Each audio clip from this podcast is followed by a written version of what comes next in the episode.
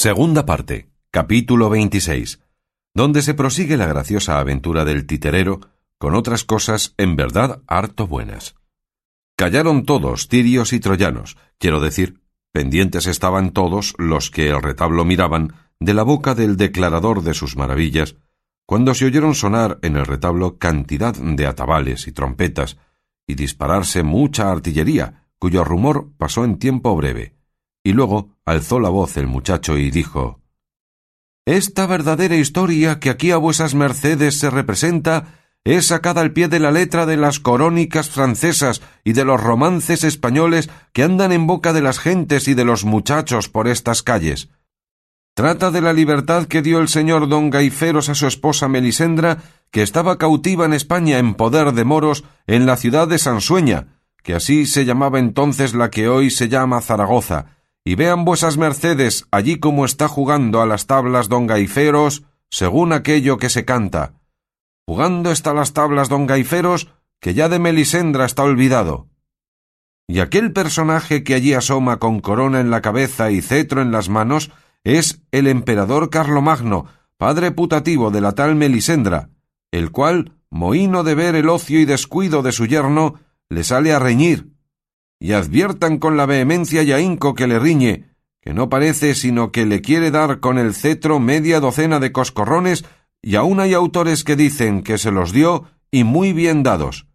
Y después de haberle dicho muchas cosas acerca del peligro que corría su honra en no procurar la libertad de su esposa, dicen que le dijo Harto os he dicho. Miradlo. Miren vuestras mercedes también cómo el emperador vuelve las espaldas y deja despechado a don Gaiferos, el cual ya ven cómo arroja impaciente de la cólera lejos de sí el tablero y las tablas, y pide apriesa las armas, y a don Roldán su primo pide prestada su espada durindana, y cómo don Roldán no se la quiere prestar, ofreciéndole su compañía en la difícil empresa en que se pone. Pero el valeroso enojado no lo quiere aceptar. Antes dice que él solo es bastante para sacar a su esposa si bien estuviese metida en el más hondo centro de la tierra. Y con esto se entra a armar para ponerse luego en camino. Vuelvan vuestras mercedes los ojos a aquella torre que allí parece, que se presupone que es una de las torres del Alcázar de Zaragoza, que ahora llaman la Aljafería, y aquella dama que en aquel balcón parece vestida a lo moro es la sin par Melisendra, que desde allí muchas veces se ponía a mirar el camino de Francia, y puesta la imaginación en París y en su esposo, se consolaba en su cautiverio. Miren también un nuevo caso que ahora sucede, quizá no visto jamás. ¿No ven aquel moro que callandico y pasito a paso, puesto el dedo en la boca, se llega por las espaldas de Melisendra? Pues miren cómo la da un beso en mitad de los labios y la priesa que ella se da a escupir y a limpiárselos con la blanca manga de su camisa, y cómo se lamenta y se arranca de pesar sus hermosos cabellos como si ellos tuvieran la culpa del maleficio. Miren también cómo aquel grave moro que está en aquellos corredores es el rey Marsilio de Sansueña, el cual, por haber visto la insolencia del moro, puesto que era un pariente y gran privado suyo, le mandó luego prender, y que le den doscientos azotes llevándole por las calles acostumbradas de la ciudad, con chilladores delante y embaramiento detrás. Y veis aquí donde salen a ejecutar la sentencia, aun bien apenas no habiendo sido puesta en ejecución la culpa, porque entre moros no hay traslado a la parte, ni a prueba y estese, como entre nosotros. Niño, niño, dijo con voz alta a esta sazón don Quijote, Seguid vuestra historia línea recta y no os metáis en las curvas o transversales que para sacar una verdad en limpio menester son muchas pruebas y repruebas. También dijo maese Pedro desde dentro Muchacho, no te metas en dibujos, sino haz lo que ese señor te manda que será lo más acertado. Sigue tu canto llano y no te metas en contrapuntos que se suelen quebrar de sutiles. Yo lo haré así, respondió el muchacho, y prosiguió diciendo Esta figura que aquí parece a caballo cubierta con una capa gascona es la misma de don Gaiferos, aquí su esposa, ya vengada del atrevimiento del enamorado moro, con mejor y más sosegado semblante, se ha puesto a los miradores de la torre y habla con su esposo creyendo que es algún pasajero con quien pasó todas aquellas razones y coloquios de aquel romance que dicen Caballeros, si a Francia ides, por gaiferos preguntad, las cuales no digo yo ahora porque de la prolijidad se suele engendrar el fastidio. Basta ver cómo don Gaifero se descubre, y que por los ademanes alegres que Melisendra hace, se nos da a entender que ella le ha conocido, y más ahora que vemos se descuelga del balcón para ponerse en las ancas del caballo de su buen esposo. Mas hay sin ventura, que se le ha sido una punta del faldellín de uno de los hierros del balcón, y está pendiente en el aire, sin poder llegar al suelo. Pero veis cómo el piadoso cielo socorre en las mayores necesidades, pues llega don Gaiferos, y sin mirar si se rasgará o no el rico faldellín, hace de ella y mal su grado la hace bajar al suelo, y luego de un brinco la pone sobre las ancas de su caballo a horcajadas como hombre, y la manda que se tenga fuertemente y le eche los brazos por las espaldas, de modo que los cruce en el pecho, porque no se caiga, a causa que no estaba la señora Melisendra acostumbrada a semejantes caballerías. Veis también cómo los relinchos del caballo dan señales que va contento con la valiente y hermosa carga que lleva en su señor y en su señora. Veis cómo vuelven las espaldas y salen de la ciudad, y alegres y regocijados toman de París la vía. Vais en paz, oh par sin par de verdaderos amantes, lleguéis a salvamento a vuestra deseada patria, sin que la fortuna ponga estorbo en vuestro felice viaje los ojos de vuestros amigos y parientes os vean gozar en paz tranquila los días que los de Néstor sean que os quedan de la vida. Aquí alzó otra vez la voz maese Pedro y dijo Llaneza, muchacho, no te encumbres, que toda afectación es mala. No respondió nada el intérprete, antes prosiguió diciendo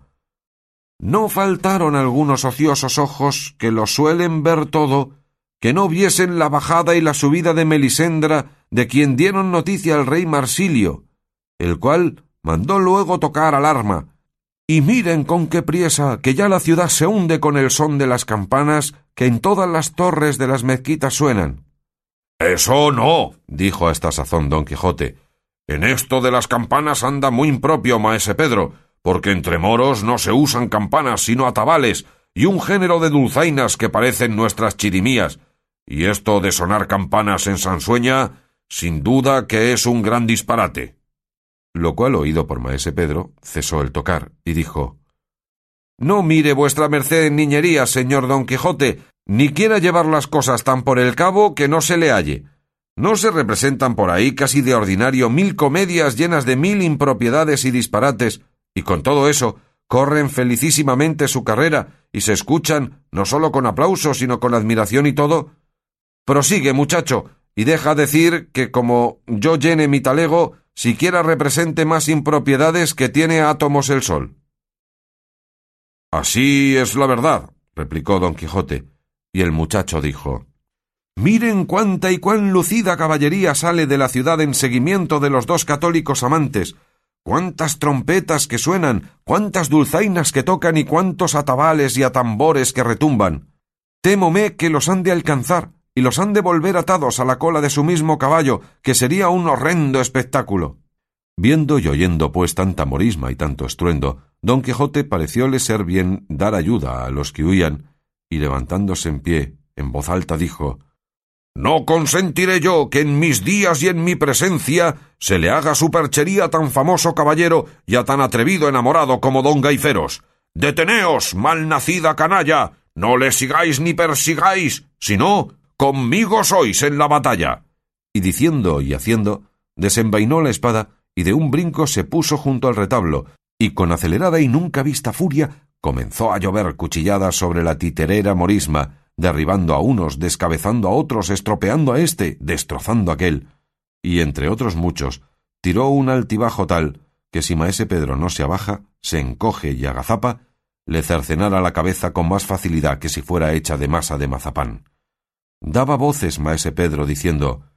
Deténgase vuestra merced, señor Don Quijote, y advierta que estos que derriba, destroza y mata, No son verdaderos moros, sino unas figurillas de pasta. Mire, pecador de mí, que me destruye y echa a perder toda mi hacienda. Mas no por eso dejaba de menudear don Quijote cuchilladas, mandobles, tajos y reveses como llovidos. Finalmente, en menos de dos credos, dio con todo el retablo en el suelo, hechas pedazos y desmenuzadas todas sus jarcias y figuras. El rey Marsilio malherido y el emperador Carlomagno partida la corona y la cabeza en dos partes. Alborotóse el senado de los oyentes, huyóse el mono por los tejados de la venta, temió el primo, acobardóse el paje, y hasta el mismo Sancho Panza tuvo pavor grandísimo, porque como él juró después de pasada la borrasca, jamás había visto a su señor con tan desatinada cólera. Hecho pues el general destrozo del retablo, sosegóse un poco don Quijote y dijo Quisiera yo tener aquí delante, en este punto, todos aquellos que no creen ni quieren creer de cuánto provecho sean en el mundo los caballeros andantes. Miren, si no me hallara yo aquí presente, que fuera del buen don Gaiferos y de la hermosa Melisendra, a buen seguro que esta fuera ya la hora que los hubieran alcanzado estos canes y les hubieran hecho algún desaguisado. En resolución, viva la andante caballería sobre cuantas cosas hoy viven en la tierra. Viva enhorabuena, dijo a esta sazón con voz enfermiza maese Pedro, y muera yo, pues soy tan desdichado que puedo decir, con el rey don Rodrigo, Ayer fui señor de España y hoy no tengo una almena que pueda decir que es mía. No a media hora ni aun un mediano momento que me vi señor de reyes y de emperadores, llenas mis caballerizas y mis cofres y sacos de infinitos caballos y de innumerables galas. Y ahora me veo desolado y abatido, pobre y mendigo, y sobre todo sin mi mono, que a fe que primero que le vuelva mi poder me han de sudar los dientes, y todo por la furia mal considerada de este señor caballero, de quien se dice que ampara pupilos y endereza tuertos y hace otras obras caritativas, y en mí solo ha venido a faltar su intención generosa, que sean benditos y alabados los cielos, allá donde tienen más levantados sus asientos. En fin, el caballero de la triste figura había de ser aquel que había de desfigurar las mías. Enternecióse Sancho Panza con las razones de maese Pedro y díjole no llores, maese Pedro, ni te lamentes, que me quiebras el corazón, porque te hago saber que es mi señor don Quijote tan católico y escrupuloso cristiano, que si él cae en la cuenta de que te ha hecho algún agravio, te lo sabrá y te lo querrá pagar y satisfacer con muchas ventajas. Con que me pagase el señor don Quijote alguna parte de las hechuras que me ha deshecho, quedaría contento, y su merced aseguraría su conciencia, porque no se puede salvar quien tiene lo ajeno contra la voluntad de su dueño y no lo restituye. Así es, dijo don Quijote, pero hasta ahora yo no sé que tenga nada vuestro, maese Pedro. ¿Cómo no? respondió maese Pedro. ¿Y las reliquias que están por este duro y estéril suelo? ¿Quién las esparció y aniquiló, sino la fuerza invencible de ese poderoso brazo? ¿Y cuyos eran sus cuerpos sino míos? ¿Y con quién me sustentaba yo, sino con ellos. Ahora acabo de creer, dijo a este punto don Quijote, lo que otras muchas veces he creído, que estos encantadores que me persiguen no hacen sino ponerme las figuras como ellas son delante de los ojos, y luego me las mudan y truecan en las que ellos quieren. Real y verdaderamente os digo, señores, que me oís,